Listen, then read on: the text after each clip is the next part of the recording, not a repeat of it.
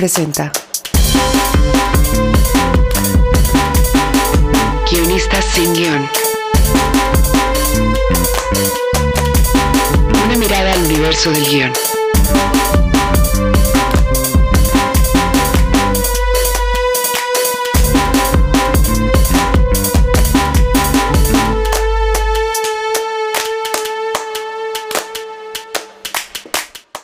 Bienvenidos a Guionistas sin Guión. Eh, hoy estamos, bueno, yo soy Aldo Valenzuela y están conmigo Karin Valecillos. Hola, Karin. Hola.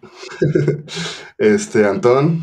Hola. Hola, hola. Y Josh Candia. Hola. Y bueno, antes de empezar, igual recordamos nuestras redes que este, son en Twitter y en Instagram Colab Historias y en Facebook Colab Historias para llevar.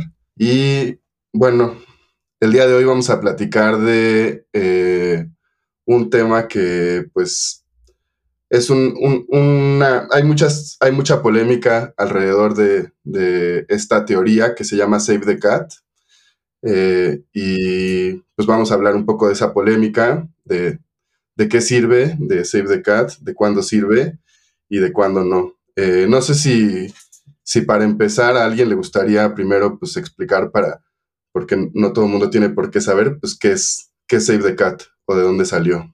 Bueno, si quieres, eh, eh, lo puedo explicarlo un poquito. Save the Cat creo que salió a mediados de los 2000. Es una, una forma de estructurar tus guiones. Es una forma de hacer el beat sheet. Básicamente es, eh, el autor identifica, creo que son eh, como, que, como 18 puntos o algo así, eh, momentos, eh, bits importantes en la historia en la que analiza la evolución del, del, viaje del personaje principal y del arco de la trama, ¿no? Entonces, es una estructura que puede ser muy útil y a la vez puede ser lo peor que te pueda pasar si, dependiendo de quién la utiliza para qué. yo en mi, en, mi, en mi experiencia es muy útil cuando tienes que como herramienta para empezar un proyecto, o sea, para empezar una película, para escoger los momentos que van a pasar y poder eh, eh, eliminar tramas periféricas y demás. Cuando es muy malo es cuando los productores han leído también el libro.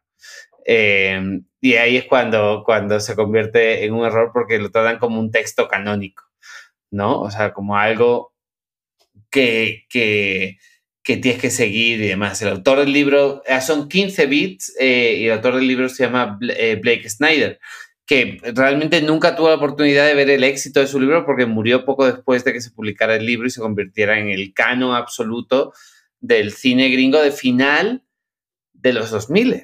En realidad no, final de los 2000 hasta quizá mediados de principios de 2012, 13, era como algo que todo el mundo seguía eh, y, después en Estados Unidos lo desecharon, y, pero en el resto del mundo eh, parece que, la gente sigue muy obsesionado con, este, con esta estructura. Si queréis, eh, podemos leer cuáles son todos los bits que, plantea Blake Snyder y, por encima explicarlos antes de meternos a, a destruirlo y criticarlo y, y, o, no sé, quizás tenemos algún fan eh, de esto, ¿no?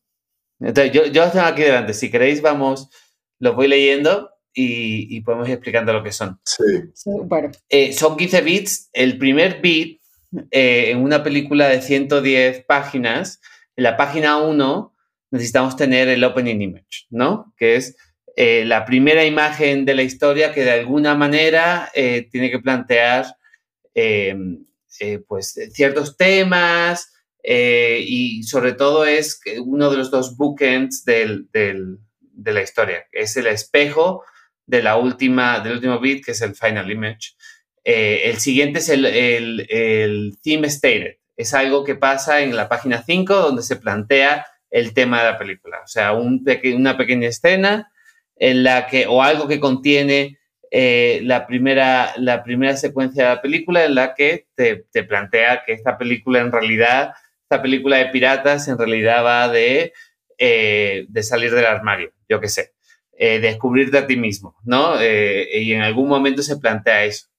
el setup de la película, que es todo lo que contiene las 10 primeras páginas de la película, que es el mundo en estasis, ¿no? Lo que, lo que, lo que algunos llaman, este, que es lo que, cómo es el mundo antes de que se plantee la trama y el conflicto.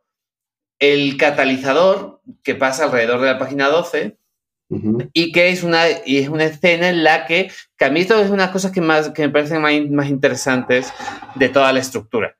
Eh, el catalizador es esa secuencia que de alguna manera te, eh, te, te, lleva al personaje a plantearse la decisión que va a tomar al final del primer acto, ¿no? Otro nombre que yo he escuchado es como el incidente desencadenante del conflicto, que es un nombre muy largo, pero que lo explica, ¿no? El Inside Incident, ¿no? Que les gusta a los gringos. Eso es. Sí, sí. La siguiente, la, la siguiente parte eh, eh, es el debate, ¿no? Es el, el personaje que se está planteando si empezar el viaje que va a contener la, que va a contener la trama de la película y demás, eh, que, que, son una serie de secuencias en las que el personaje duda si hacerlo o no, y al final el, el break into two, o sea, el, el, el, final del primer acto, el paso al segundo, el paso al segundo acto, la decisión del personaje de insertarse en la historia y ya no hay vuelta atrás eh, y, tiene que, tiene que empezar eh, el viaje. Yo, yo, creo que del debate una, aunque, aunque Blake Snyder dice que son como casi 12 páginas, porque esa es una de las cosas con Blake Snyder, que todo lo pone muy demasiado específico. Sí. Eh, pero creo que una de las explicaciones que a mí me gusta es la de Matrix, Matrix, que, que, son las dos píldoras, ¿no? Como que el debate es como esta decisión entre si, si le entro al conflicto o me doy la vuelta y no hay película. Bueno, pero ese es el, ese es el break into two, ¿no? Claro. O sea, ese es el, el, el,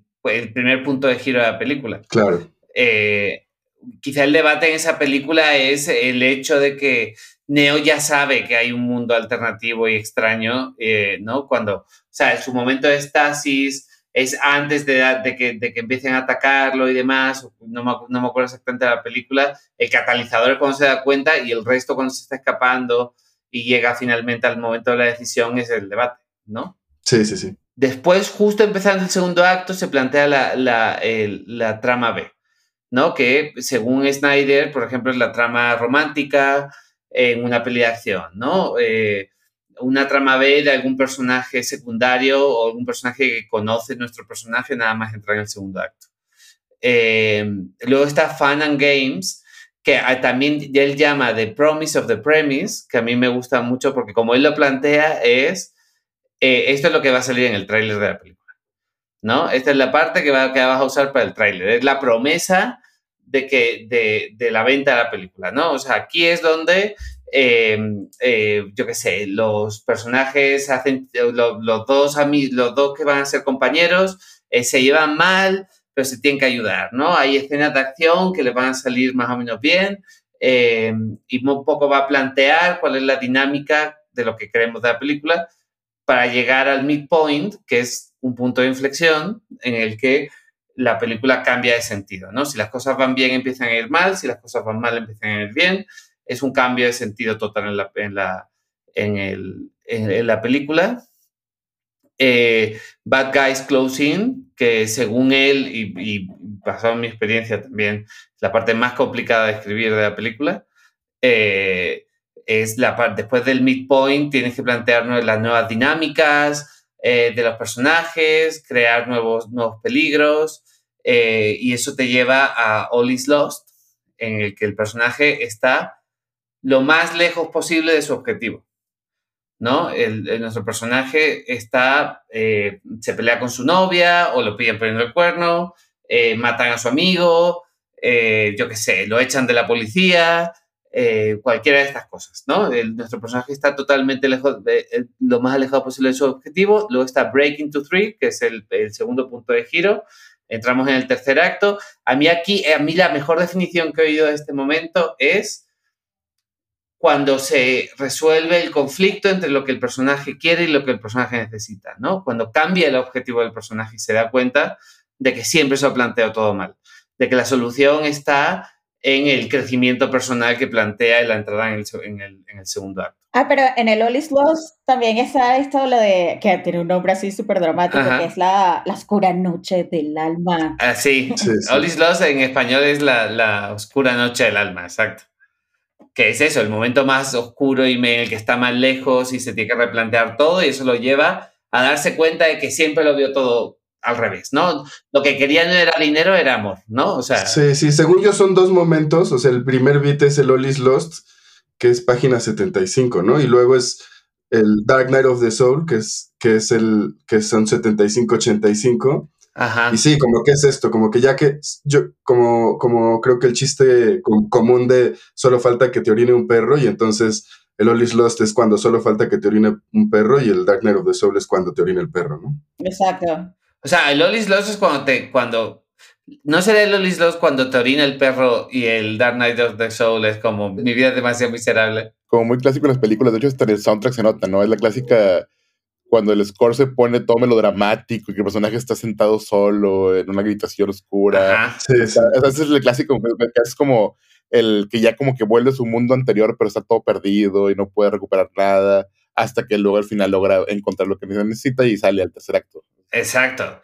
Entonces entras en el tercer acto, el personaje ha cambiado de objetivo, se da cuenta de cómo solucionar el problema en el que está metido eh, y tenemos las la, la secuencias finales en las que se resuelve la película, ya sea bien, mal, lo que sea, y el final image, que es el espejo del opening image, que es la primera secuencia, en la que me gustó mucho, pero lo, justo lo oí en, en, en Script Notes, en la que la película te asegura que, no, que de alguna forma te, reafirma que este viaje ha servido para algo, ¿no? De alguna forma los, la, la, película te dice, ok, esta película que acabas de ver efectivamente ha cambiado la vida de estos personajes para siempre. ¿No? Entonces es ver a los personajes en su nuevo estado de estasis. Claro, que, que, no necesariamente es como la imagen final final de la película, porque por ejemplo, para mí la imagen final de una, de una película súper clásica que yo voy checando los puntos y dije, lo tiene, lo tiene, lo tiene. Evidentemente es Titanic y la imagen final, para mí la imagen final es Rose viendo la Estatua de la Libertad. Ajá. Y es como, ah, este personaje consiguió así de básico y elemental la libertad, ¿no? Entonces, ya lo que viene después, que es como la viejita lanzando el, el collar, al, tal, pero siento que la imagen final del personaje es precisamente esa, haber, haber encontrado la libertad. Sí, y que como decía Antón hace rato, también es un espejo de la, de la imagen inicial, ¿no? Exacto. Es un, este, o sea, se, se, supone que nos remite a esa imagen y entonces el personaje cambió de alguna forma. Exacto. De hecho, Titanic la tiene tan clara porque, por ejemplo, cuando, cuando empieza, o sea, la imagen inicial de Rose es ella bajándose con 200 maletas a subirse al barco y la imagen final es en otro barco viendo la Estatua de la Libertad. Sí, sí, sí. Exacto. Ok, ahora teniendo en cuenta todo esto, eh, ¿qué utilidad real tiene para escribir cine? Y creo que después vamos a tener que hablar qué utilidad real tiene para escribir series. Por favor. Que yo creo que nos, todos nos hemos encontrado con ejecutivos de televisión diciéndonos, sigue Save the Cat para escribir una serie. Pero hablemos luego de eso, pero empecemos por el cine. Eh, ¿Lo habéis usado? ¿Os parece interesante? Si lo habéis usado, ¿en qué contexto? ¿Os han dado notas relacionadas con Save the Cat? Bueno, yo quisiera empezar diciendo que todas las teorías de, de escritura son como la caja negra de los, de los aviones, o sea, hablan de lo que sucedió después que ya sucedió. Entonces, desde la primera, la, la, la, inicial y que todavía tiene vigencia o todavía hay gente que, la, que se remite a ella, que es la poética de Aristóteles, siempre son libros escritos, son teorías escritas a partir de lo que otros escribieron e hicieron. O sea, no sucede al revés. O sea, no es que Aristóteles escribió la poética y después viene Eurípides y dijo, wow, bueno, esto me va a servir para escribir una obra de teatro. Es al revés, o sea, Aristóteles vio 200 obras de teatro, entendió que había una estructura que hacía que eso funcionara y lo que hizo fue bajarlo. O sea, con el cine pasa igual. Eh, a veces yo siento que las teorías del cine son como la misma gata revolcada, o sea, Seedfield, eh, eh, Story, de McKee, de Nutshell Technique, Save the Cat, simplemente son teorías que vienen de ver películas y de ver cómo funcionan las películas. Entonces dicen, ah, mira, pasa esto y esto hace que esta película funcione de tal y tal manera. Entonces, evidentemente, al ser algo que, esté, que viene post escritura, es muy difícil que tú lo uses como una receta. O sea, como que, ay, mira, eh, vas escribiendo tu guion y que, ay, mira, ya hice la, la imagen inicial, ya tengo, no o sea, no tiene, eh, yo creo que incluso puede ser súper dañino para la creatividad estar pensando constantemente en que tienes que llenar esos, digamos, digamos, esos momentos, ¿no? Pero para lo que sí siento que salva el guionista es cuando estás atascado, cuando sientes que no, que no sabes hacia dónde agarrar cualquiera de esas. No, ni siquiera estoy diciendo de puedes agarrar Story, puedes agarrar eh, cualquiera de Seedfield, que sea, y te va a recordar que, ah, es que aquí debería el conflicto ir hacia otro lugar y, y probablemente te, des, te como te, te, te, desatasca, pero no es, una, no es un recetario, porque si no todo el mundo pudiera escribir películas exitosas, además. Eh, sí, justo como decía Cari, ¿no? Creo que es una, una yo a veces me lo imagino como si fueras a ir de viaje y, y, y, hay quienes quieren irse por el camino ya marcado y quieren irse a lo seguro y quieren irse a, a visitar los puntos exactos de viaje donde vas a encontrar las atracciones más turísticas y más reconocidas y no sé qué.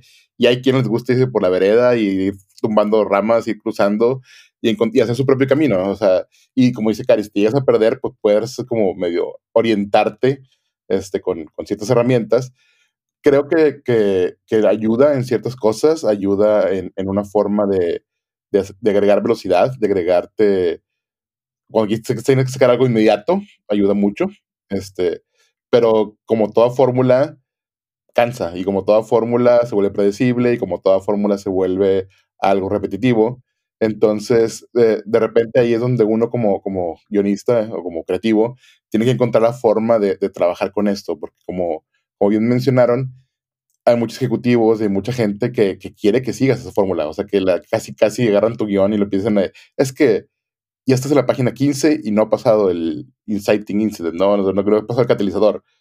Ok, pero pasa en la 15. No, no, no, es que va en la 12. Y pues no, no, son, no estoy coloreando con numeritos, o sea, no es este tal cual, ¿no? Este, en este tipo de historias se necesita un comienzo más largo, vaya, pretextos puede haber muchos, este, pero creo que básicamente es eso, es como como dice Karin, todo el mundo sabe ver lo que ya se funcionó, pero para de ahí a construir algo para que este sigue, será la siguiente receta del éxito es muy diferente y no cualquiera puede hacerlo. Sí, totalmente. Yo creo que justo, eh, pues como es descriptivo, ¿no? O sea, parte del análisis de películas eh, funciona porque de cierta forma te hace la tarea de analizar esas películas o al menos es como una forma de ver cómo cómo alguien analizó ciertas películas, ¿no?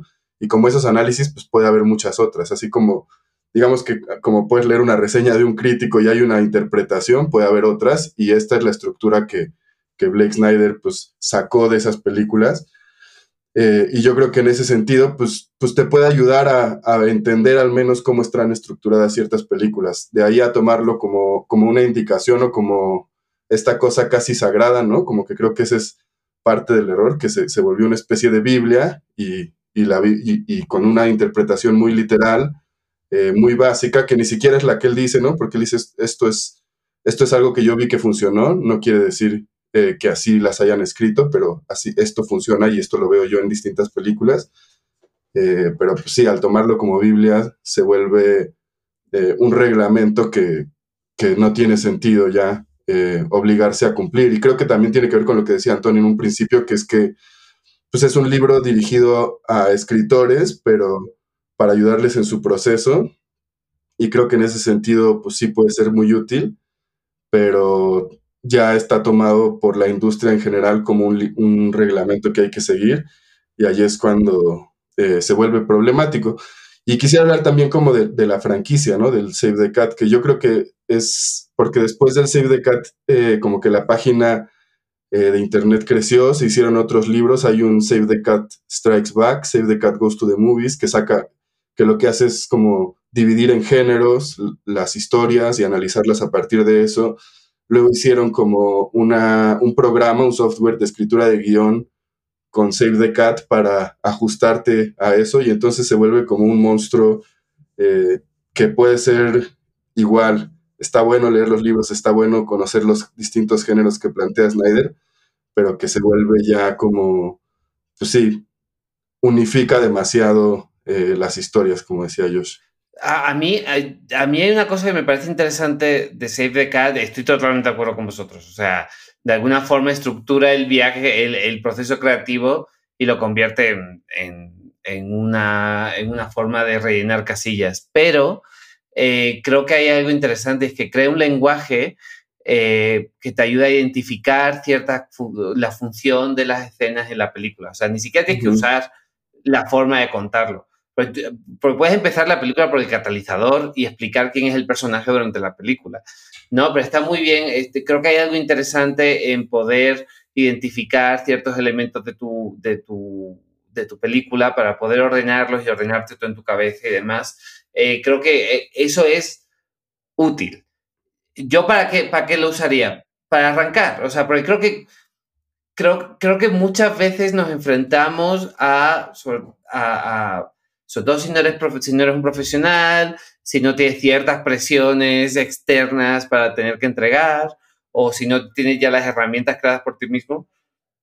Creo que es una buena forma de, tengo una idea, eh, quiero hacer una película sobre un barco pirata, eh, se me ocurren estos tres personajes, pero no sé qué van a hacer, no tengo ni idea, estoy perdido, no sé cómo escribir la película es una buena forma de contarte primero la historia por primera vez a ti mismo. La puedes contar en secreto. Lo puedes, puedes ir rellenando las casillas y, hacer esa primera versión de una estructura de tu película y luego saltártela, por supuesto, y que crezca y que vaya a las cosas más interesantes y olvidarte de, o sea, quizá tu opening image cuando, cuando la estás leyendo te sobra.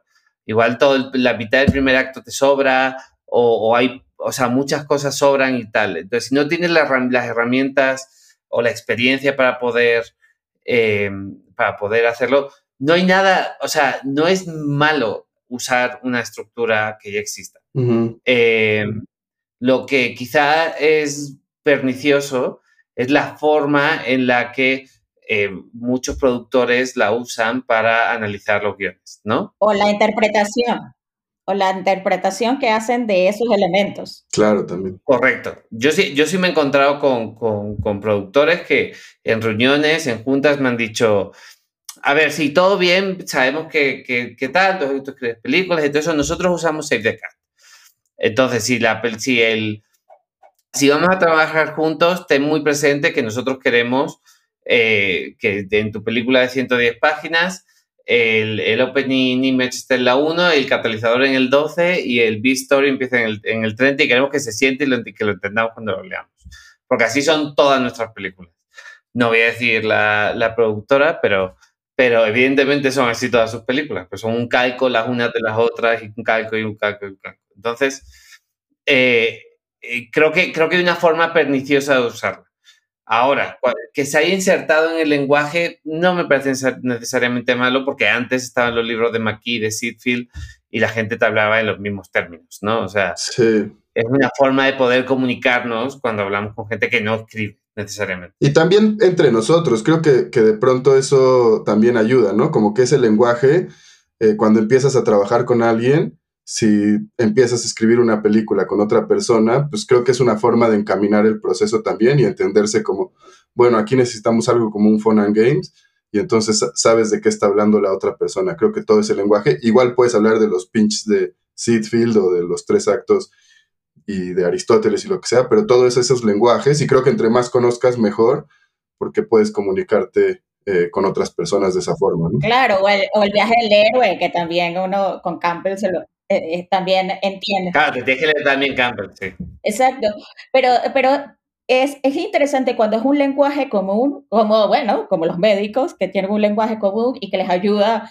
a, este, a entenderse, pero a mí siempre me preocupa, por ejemplo, las interpretaciones, por lo menos la de exactamente el safe the cat.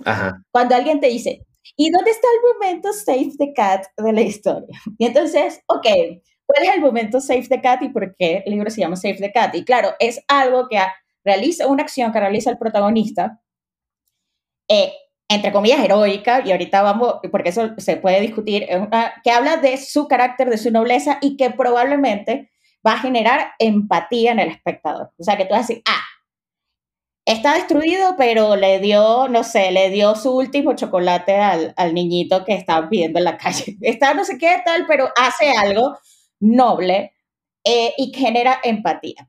Eso es como, bueno, porque la gente en serio te dice, ¿dónde está el momento safe the cat? Sí. Y sí hay, y sí hay historias que tienen momentos safe the cat.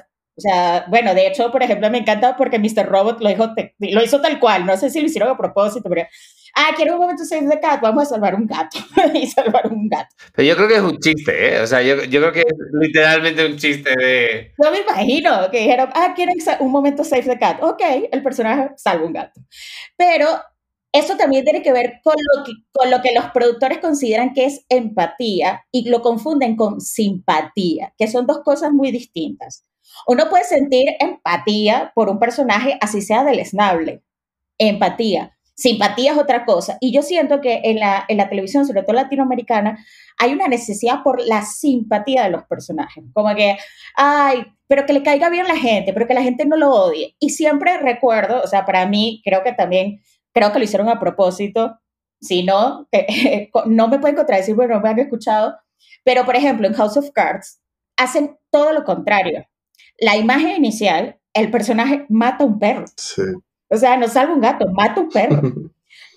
y sí, genera empatía contigo, porque tiene una dualidad, bueno, spoiler alert, nada, porque ya House of Cards se considera... Y es la primera escena, sí, sí. El personaje se consigue un perro que, que, que acaban de atropellar, que acaba de tener un accidente, y antes de que el vecino llegue, lo mata. Y entonces hay algo como de misericordia, lástima, algo raro en el personaje, que es un personaje, o sea, absolutamente odiable en todo, en todo caso, pero ese momento hace que tú, porque además mira al espectador, o sea, tiene todo como todo, lo, todo lo que necesitas.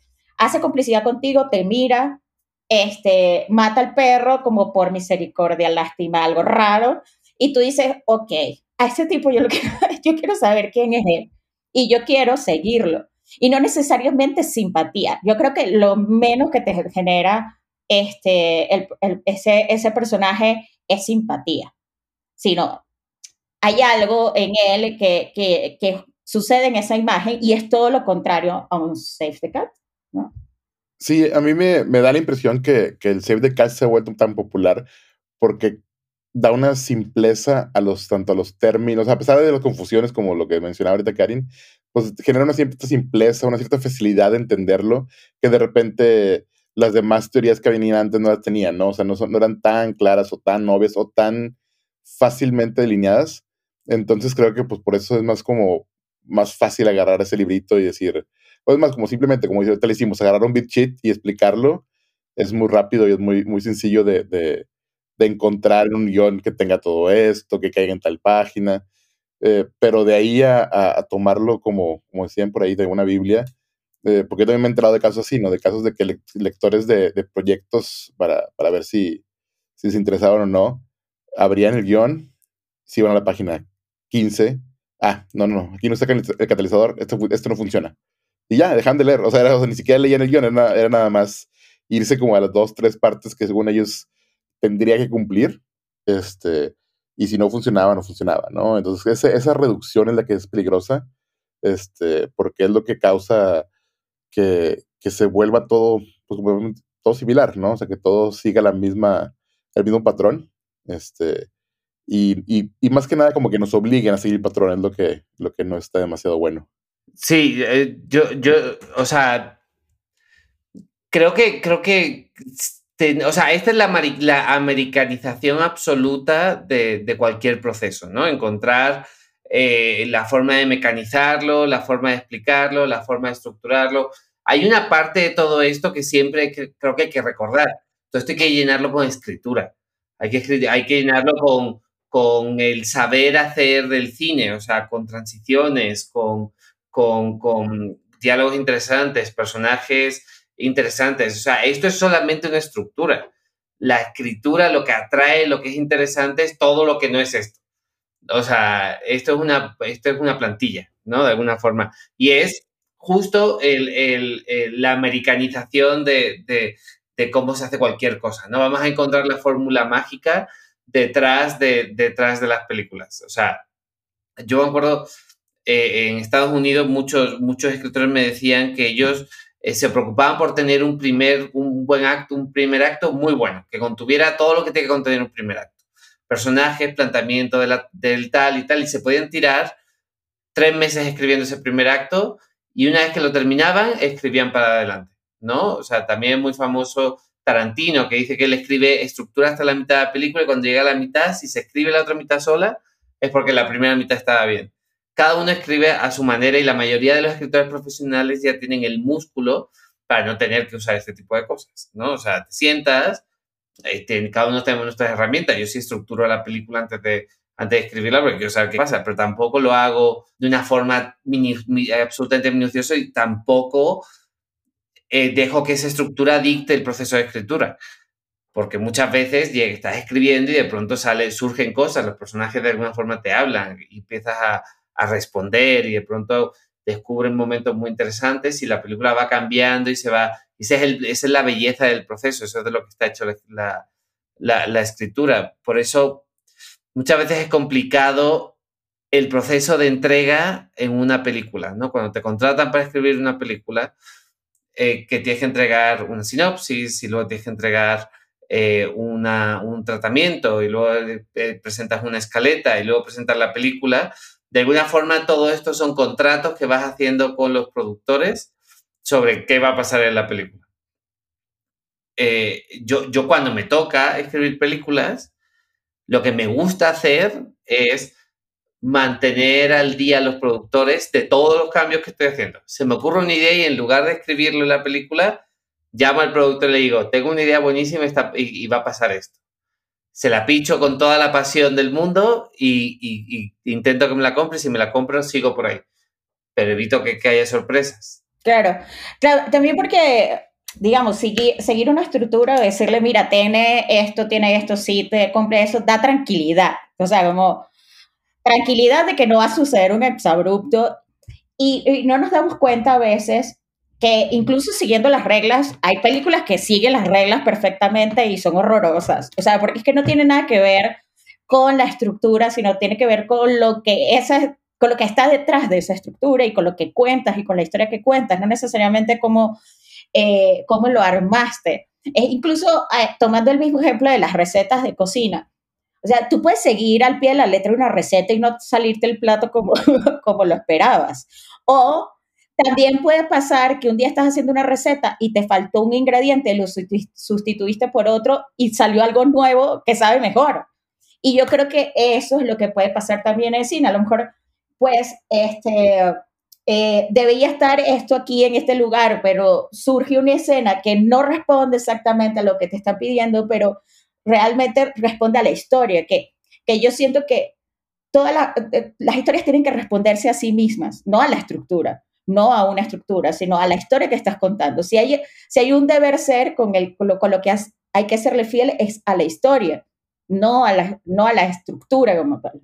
¿no? 100%. Y, e ir en contra de las expectativas de la audiencia es, muy bueno. O sea, la gente quiere que la sorprendas, quiere meterse en territorio desconocido. porque una cosa que dice Save the Cat, que es muy importante y creo que resume muy bien la filosofía de esta estructura, es una frase que dice eh, eh, Blake Snyder que es igual pero distinto.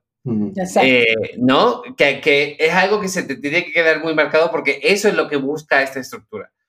Que insertes ciertas variaciones en lo que ya has oído y lo que ya es igual para que eh, la película se cuente, se la, gente la ve y diga, ah, esto se, parece, no sé qué, qué, chido. O, que suceda de una manera inesperada. Por ejemplo, en eh, Juego de Tronos, hay una muerte al inicio que todo el mundo siente que es súper sorpresiva, que es la muerte de Ned Stark.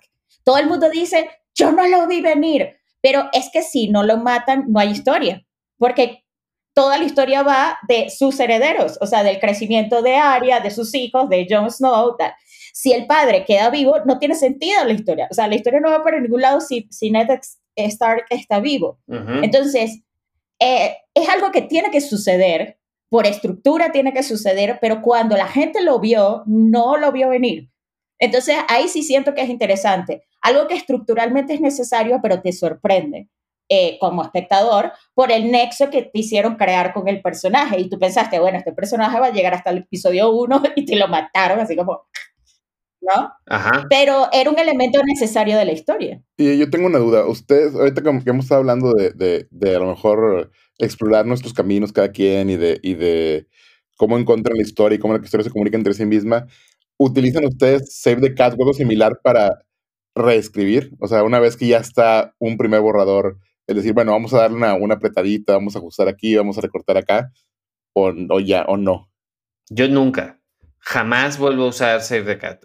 Si lo uso alguna vez, lo uso única y exclusivamente para la primera fase. Después de eso, no vuelvo a usar ninguna estructura eh, predeterminada, porque ya la peli está escrita, tío. Ya cumplí con, con- con rellenar las 100 páginas de guion que necesito, que, que- que son una película, y después de eso es camino libre y trabajo, por, menos para mí, no sé qué piensas tú, Aldo. Yo, yo sí, este, o sea, no, no necesariamente regreso al Save the Cat, pero creo que en la, en la lectura antes de la reescritura, sí me gusta pensar más o menos dónde quedaron las cosas, eh, sobre todo por una cuestión de extensión, ¿no? Como que de pronto sí pienso que a lo mejor algo se, se alargó, ¿no? Creo que es muy común que, que el primer acto se alargue y de pronto ocupe la mitad de la película.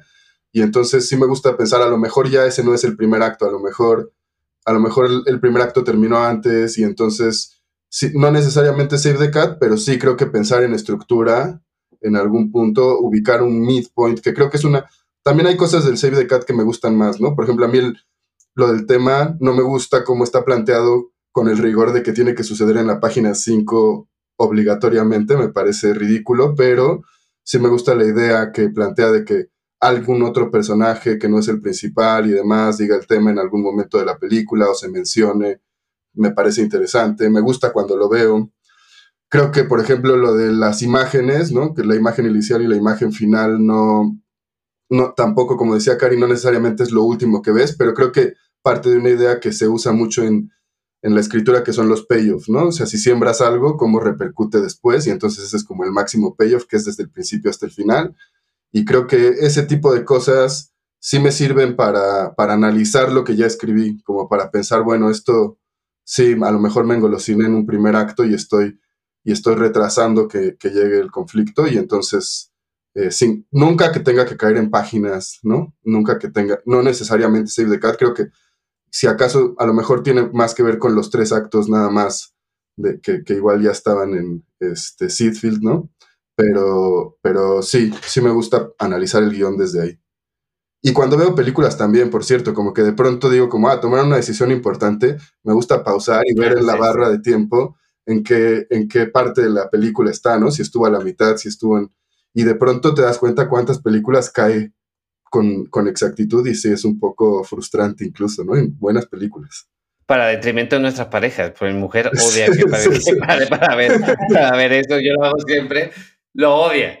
Pero sí, sí. Pero también hay algo que, que es importante. o sea, eh, yo creo que son estructuras que uno las tiene en el ADN. O sea, o, o si eres escritor, has leído mucho, has visto mucho, has visto teatro, has visto cine, y eso está presente. O sea, por ejemplo, no sé, eh, ahora que en televisión el tema de la estructura de los cuatro actos tiene mucho que ver, por ejemplo, con Shakespeare. Shakespeare decía, ah, bueno, estructura en cuatro actos. Y claro, porque cada cierto tiempo tenía que darle ese público enardecido algo que cambiara y girara para que le prestaran atención, que es prácticamente lo que uno tiene que hacer en televisión.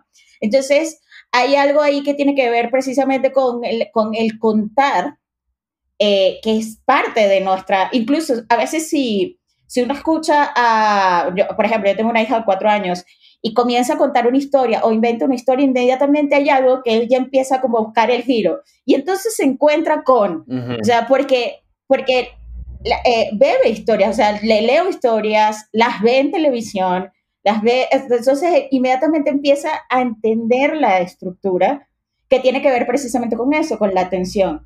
Y lo que sí es bueno cuando, eh, por ejemplo, en mi caso, cuando escribo, yo sí hay momentos que digo, ya va, aquí está pasando algo que no entiendo porque no termina de, de arrancar. Y entonces sí, eh, pero digo que cualquiera, no necesariamente Save the Cat, puede ser hasta, no sé, eso, Story, hasta la poética Aristóteles, lo que sea, tú dices, ah, es que aquí hay algo que necesita que el personaje, que para que el personaje pase a otra cosa, ¿no? Y está estancado, o sea, sí te ayuda un poco, este, incluso hasta, hasta lo que nosotros hacemos cuando conversamos o escuchamos podcasts de guionistas es precisamente estar constantemente buscando porque, porque aunque, las aunque, eso, aunque las fórmulas existen, traducirlas realmente en una historia y que la historia realmente sea potente y conmueva y emocione y, y te rías si es una comedia y reflexiones si es un drama, lo que sea, pues es difícil, es complejo. No,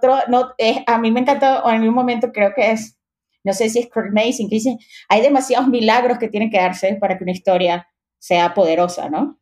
Sí, estoy de acuerdo. Pero bueno, eh, creo, creo que sí se va sustituyendo, aunque creemos el lenguaje y, leamos estos libros, se va sustituyendo por el instinto, bueno, instinto, un instinto construido a través de la experiencia, ¿no? Y de ver muchas pelis y entender, eh, yo qué sé, o sea, yo, Cari, Cari lo sabe, o sea, yo extraña, es, muy extraño que escriba una escena de más de dos páginas porque me aburren un montón, o sea, entonces cuando escribíamos Luis Miguel era como una queja eh, bastante constante, que mis guiones eran como tenían muchísimas escenas, eran muy cortos. O sea, las escenas eran muy, muy cortas y eso a veces en melodrama puede ser muy contraproducente, ¿no? Si empiezas demasiado tarde o acabas demasiado pronto y estás buscando siempre ritmo y tal, y eso es algo que, que se desarrolla, o sea, eh, estilo, instinto eh, y, gusto que, que, que, también afecta la forma en la que estructuras.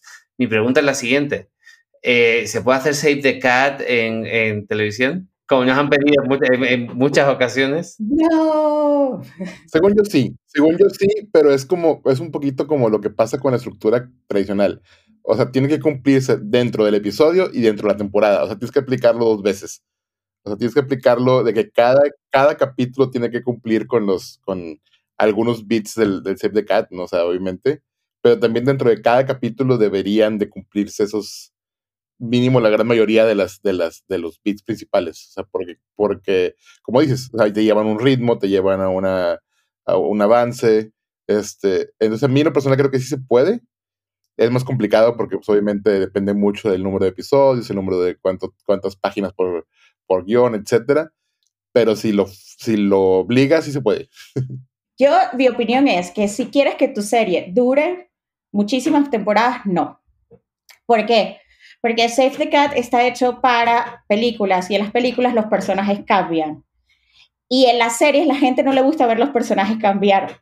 O sea, ah, o en las series que tienen largo aliento. Es decir, em, eh, por ejemplo, si tú ves The Wire o esa, todas las series que tengan, ah, incluso yéndote para otro lado, Grey's Anatomy, todas esas series que tienen sopo 200, eh, sopo 200 temporadas, los personajes casi no cambian, casi no se transforman. ¿Por qué? Porque hay una necesidad de verlos en su circunstancia, no de ver si va a crecer, si va a ser mejor persona, si... O sea, Doctor House en ningún momento fue buena persona, este, dejó de ser quien era. O sea, tienen momentos en temporadas donde hay como unos atisbos, unos pequeños giros, pero en realidad tú vas a ver la serie porque el personaje es así. O sea, no sé, hasta en el sitcom de Big Bang Theory, Sheldon es Sheldon. Sea, puede casarse, puede hacer lo que sea, pero sigue siendo Sheldon, ¿no? Entonces hay algo interesante. Cuando los personajes cumplen ese ciclo, se termina la serie, como Friends. Cuando ya se, ya se terminó, cuando ya crecieron, cuando ya tuvieron que afrontar ciertas cosas, ya no había más nada que decir sobre ellos, ¿no? Entonces creo que en ese sentido a veces es contraproducente porque si una serie, si tú le haces un arco a una serie, como si se lo hicieras una película, te va a durar una temporada, como Mare of por ejemplo. Eso es una peliserie. o sea, ¿por qué? Porque es un personaje que empieza de una forma, termina de otra, tiene un arco completo, pero entonces ya tú no necesitas verla más. O sea, Sí, alguien pudo haber dicho, bueno, pero ahora se establece ese personaje como investigador y puedes darle dos temporadas más. Y no, porque el ciclo con su hijo y con todo lo que vivió ya se cerró. Entonces, mientras que, por ejemplo, si tú veías CSI, Grissom o la que hicieron de CSI New York de Gary Sinise, ellos tenían una herida, ¿no? A uno se le había muerto la esposa de las Torres Gemelas, el otro tenía tal. Y esa herida no se sanaba, los hacían los personajes oscuros que eran y ya está. ¿no? Entonces hay algo interesante en eso, dependiendo de la serie que quieras hacer. Y, eso a veces cuando te dicen, ¿dónde está el arco del personaje en la serie? Te dices, bueno, ok, esta persona quiere que la serie dure una temporada. que el personaje cambie y dure una temporada. sí, yo también creo que depende mucho de, de, cómo quieras trabajar a los personajes, pero también como que muchas veces creo que son personajes que quieren cambiar y no pueden, ¿no? Como que pienso en Tony Soprano o, en Saul Goodman, que son personajes que, que, quieren cambiar. Entonces cada episodio, digamos que podría ser un, una mini historia de un personaje que intenta cambiar, pero, pero fracasa y entonces llega el siguiente. Y creo que en ese sentido hay cosas también, como que creo que hay partes del Save the Cat que se podrían eh, también utilizar, ¿no? Vuelvo y, creo que son, creo que muchas de esas partes, como decía, ya estaban en Seedfield, ¿no? O sea, como, el midpoint, eh, los break de actos, que como decía Karin, lo dividimos en cuatro, ¿no? Y, y este mismo lenguaje de, del Save the Cat funciona mucho en el cuarto de escritores, cuando pasas al pizarrón, lo partes en cuatro y entonces ordenas la información. Creo que entre todos es como, bueno, aquí tiene que haber algo que sea como un Fun and Games en el equivalente eh, a, lo que estamos trabajando. En nuestro segundo acto, pues tiene que pasar esta parte un poco más divertida o donde se preparan para llevar a cabo la misión, eh, etcétera, ¿no? Por, y, y, por otro lado, bueno, quería, no sé si vieron, pero este año, según yo, salió también ya ahora porque esta franquicia, no sé, no sé quién, sea dueño de esta franquicia, porque como decía Anton, este, Blake Snyder murió poco después de que saliera el libro, pero eh, hay ahora, sacaron este año un Save the Cat Rights for TV y lo hace obviamente otra persona y toma muchos de estos preceptos. Está más, eh, yo le eché un ojo y está más destinado como a hacer una Biblia, no tanto a escribir los episodios. Y creo que eso tiene que ver también con lo que decía Josh, ¿no? Para estructurar la historia completa de una serie o para trabajar tu pitch, por ejemplo, quizás sí puede servir este, pensar en Save the Cat, ¿no? Y pensar en los, las etapas que se van a ir desarrollando a lo largo de a lo mejor una temporada, aunque al final estoy de acuerdo que si es una serie de largo aliento, pues no debería terminar en un cambio. Bueno, y siempre que tengas presente que la Biblia la tienes que escribir, venderla y luego quemarla en, en una papelera, en un, en un ritual en el que todos los escritores se, olviden de ese documento para siempre. Pero yo creo que hay algo muy bonito de la televisión que yo soy un gran defensor del cine, me encanta el cine, me gusta más escribir cine que televisión en general, pero hay algo muy bonito en televisión que es el proceso de descubrimiento del trabajo colectivo. O sea, creo que hay algo que, de alguna forma eh, eh, está en contra de la sobreestructuración, que es el, eso, la, el viaje para conocer al personaje, verlos crecer, verlos, o sea, algo, eh, hay un diálogo mucho más eh, directo con los personajes, quizá que en el cine, que, que la, tienes una limitación de tiempo mucho más grande. Entonces, me da la impresión de que este tipo de herramientas son muy contraproducentes, porque al final tenemos este instinto de cómo contar una historia, hay un trabajo en el cuarto colectivo y demás, pero me da la impresión de que estructurarlo bajo esos preceptos, o sea, es, puede ser contraproducente y más limitante que, trabajar con una estructura predeterminada en una película. Eh, no sé, eh, me, da la impresión de que aplicar Save the Cat a la televisión de alguna forma haría menos divertido un trabajo que es extremadamente estresante y demandante. Porque ya vas a tener notas de millones de personas. Si esa gente se empieza a leer, a leer Save the Cat, ya nos podemos tirar todos por la ventana. así, de claro. Sí, a lo mejor puede funcionar para, para los episodios, pero sí sentí, por ejemplo, no sé, eh, hace poco en una serie la estaban estructurando de ocho episodios y los ocho episodios correspondían a momentos y el episodio siete es el, no sé, el, el momento más oscuro, oh, el tal, no sé qué. Entonces, entonces era como estructurar la serie como, como una película y ahí es donde yo siento que, que está el riesgo de hacer una serie que se termine, sin, sin darte cuenta estás haciendo una serie que se termine. O, por ejemplo, decir, ah, es que estos, son, estos cuatro y cinco son los episodios de Fun and Games. Entonces es como raro eh, estructurarla. Siento que sirve más dentro de los episodios que para armar la serie, porque además hay otra cosa, que siento que este tema de las Biblias es muy latinoamericano, porque, no sé, yo, yo vi una, un, o sea, como un marco de, como de, de Shonda Rhimes de Grey's Anatomy y era, o sea, un tratamiento y era así como, bueno, esto es muchas cosas que van a pasar entre médicos, entre, entre, entre internos y sus relaciones y cómo se... Y tú dices, ok, tenía descrito los personajes porque al final en series tan largas a los que sigues, evidentemente son a los personajes. Y entonces tú decías, ah, mira, este, y sin embargo, en Latinoamérica como hay esta cosa como muy minuciosa de hacer unas, unas Biblias gigantescas o hasta mentirosas. Hace poco me tocó, fue muy divertido, me tocó una Biblia gigantesca y yo digo, wow. Y las primeras 10 páginas eran solo el primer episodio y todo lo demás era muy vago, realmente. Claro, claro. Porque, claro, lo que tienes, ¿qué es lo que hacen en Estados Unidos? Lo que tienes claro es cómo arranca. O sea, tú, ves las, las Biblias de, no sé, de Breaking Bad, de todo eso, y lo que tienen claro es cómo va a arrancar la serie. Y es más o menos a dónde quiere llegar. Pero es un proceso de descubrimiento también, ¿no? Sí, yo recomiendo mucho a la gente que lea Bullshit Jobs de, de David Greber, eh, en el que explica eh, todas, esas, pues, todas esas profesiones que no tienen ningún sentido y que es la razón por la que tenemos que escribir Biblias tan largas para justificar eh, el trabajo de mucha otra gente que te tiene que dar notas, siento. Pero además está todo este rollo de no, no se fían de, lo que, de los escritores. Eh, gente que tampoco son escritores no se fían del trabajo de los escritores. Y creo que eso, creo que eso es un gran problema. Está cambiando. Yo creo que sí está cambiando, pero bueno creo que también hay una, dentro de las series hay estructuras propias de las series. Me recuerdo ahorita de, la, de, Dan Harmon, que es el de Community, Rick and Morty, eh, que él tenía su círculo de la historia, ¿no? Básicamente, porque como decía Karin, o sea, él está bajo la premisa que el personaje no cambia. Entonces, él es un círculo porque el personaje tiene todo un viaje y regresa a donde estaba. Para que el siguiente episodio puedan volver a empezar de donde, de donde estaban. Sobre todo eso se usa mucho en los sitcoms o en cosas así de, de que si de plano el personaje no tiene que cambiar porque se rompe, ¿no?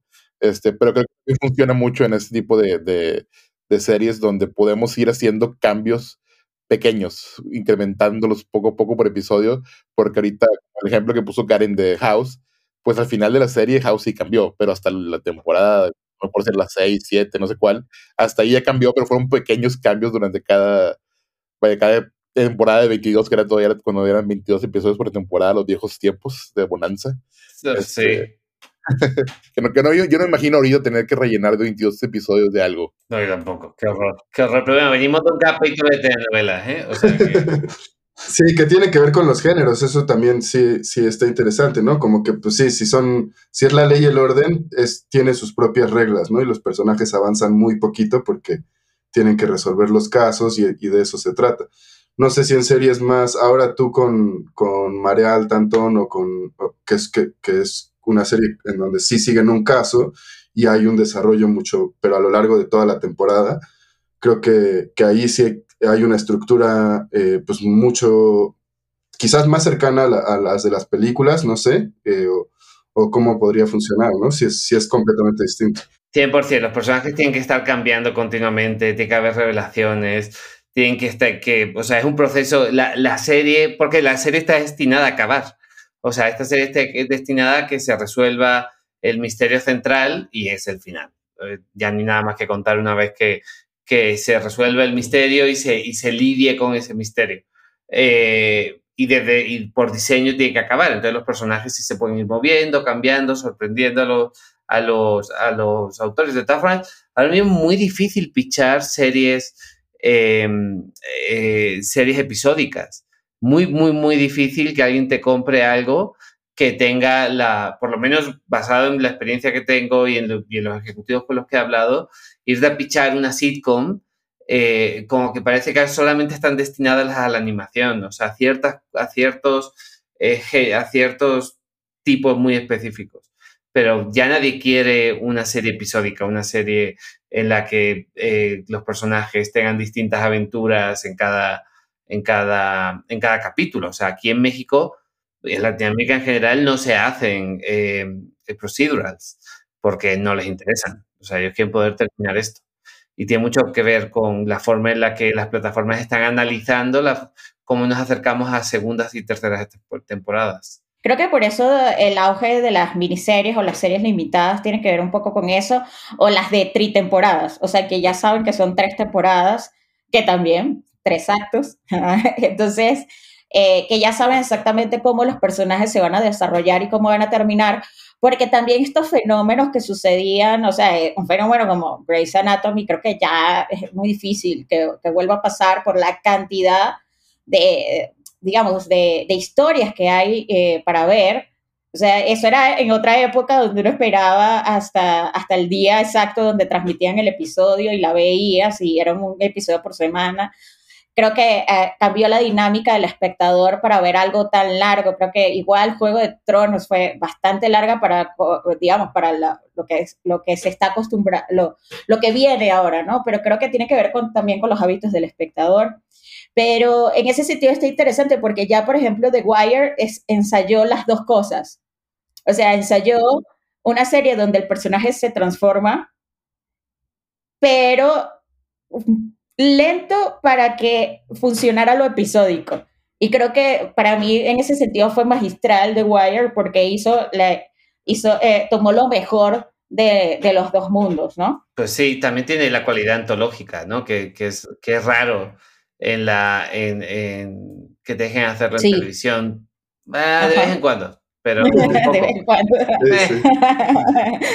Sí, lo de las temporadas, ¿no? Que cada temporada cambiaba completamente el contexto y eso pues ya refrescaba, ¿no? Como que ponía unos personajes en otro contexto, que es un poco lo que está haciendo ahora White Lotus, ¿no? Me acaban de dar ganas de ver The Wire otra vez. A mí también, es muy bueno. O sea, en ese sentido, la única forma de romper esas, esos... Justo hoy tenía una, una junta con un ejecutivo y me decía le estaba pichando una idea y me decía, bueno, sí, eso está súper bien, a mí me encanta y tal. Eh, esto nunca se va a hacer si no tienes Antonio Banderas en el proyecto. O sea, eh, no hay nada que, pues, que sea, eh, que se pueda hacer, que, que, sea arriesgado y que se salte todas estas reglas si no te traes a un director grande, a un actor grande que de alguna forma justifique por qué no vamos a gastar esta pasta en hacer esto tan raro y que de alguna forma venda solo, venda solo la serie. Pero sí, em, eh, sí, hacia allá va el, hacia allá vamos ahora, porque esto cambia cada dos años y, bueno, un poco volviendo al fantástico episodio de las, de las telenovelas, eh, la gente está dispuesta a tragarse 100 capítulos de algo. O sea, eso es un hecho de facto, se lo siguen haciendo. O sea que que, está bien. La gente que viene a escribir cine, creo que no tienen, no, no tenemos las, las, quizá las herramientas para poder hacer algo así. Yo es, algo, yo es una habilidad que admiro muchísimo. Eh, poder hacer algo de un aliento tan largo y crear personajes que no estén destinados a cumplir con su, con su objetivo, su misión y demás. Pues ya este, se nos acaba el tiempo, entonces no sé si si quieren eh, echarse alguna conclusión. Yo creo que el Save the Cat está bien, eh, y está bien leerlo si, quieres escribir, eh, pero no se lo enseñes a, tus productores, ¿no?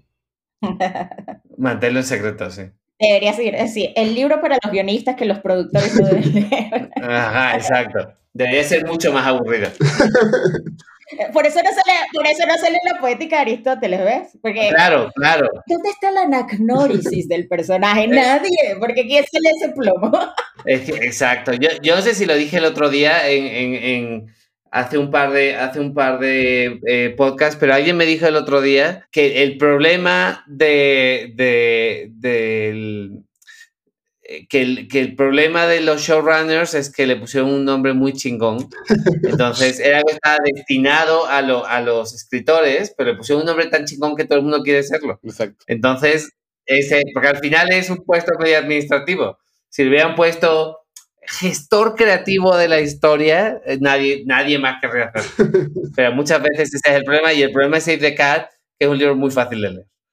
Que lo dijo, como lo dijo antes Josh. Y está muy bien escrito, está muy claro, entonces es muy fácil leerlo y decir, hoy ya se define. Es una herramienta, señores, úsenla como, como una herramienta y ya está. Así es. Sí, a veces salva, sal- salva al guionista, Save the Cat. Sí. Es que igual yo creo que es como decían, es una herramienta que no se sientan mal de, de usarla, porque pues para eso están. Eh, tampoco es para que se casen con ella y, y no escriban nada sin salirse de las, de las rayitas, de los renglones. Este, porque al final de cuentas creo que es lo que, lo que pues nos gusta hacer, ¿no? Nos gusta escribir, nos gusta, nos gusta ser creativos, nos gusta alucinarnos cosas y como que ya te cierren la, la cajita tan, tan firmemente, pues le quita lo divertido. Pues muy bien, este, pues esto fue Guionista sin Guión. Eh, vuelvo a recordar nuestras redes sociales que son eh, Twitter, Instagram, Colab Historias y en Facebook Colab Historias para llevar. Y nos vemos la próxima. Chao, chao. Hasta luego. Chao. Colab presentó Guionistas sin guion. Una mirada al universo del guion. Diseño sonoro y edición. Emiliano Mendoza. Música original. Federico Schmuck. Producción de Colab. Historias para llevar. En colaboración con Melarim Arts.